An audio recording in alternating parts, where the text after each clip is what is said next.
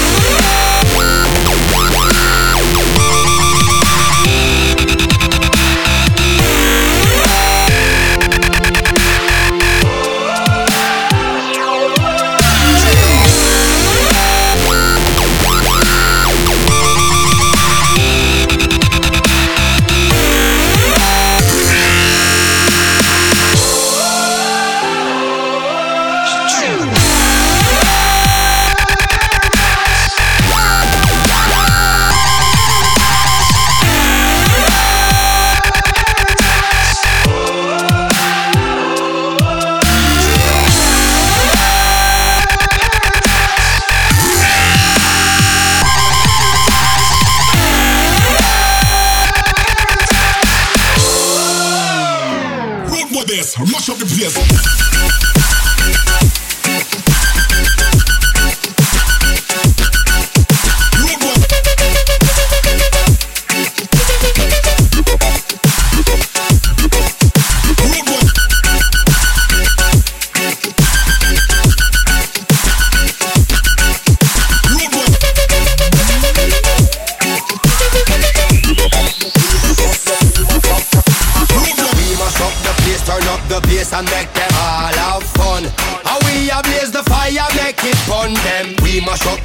And make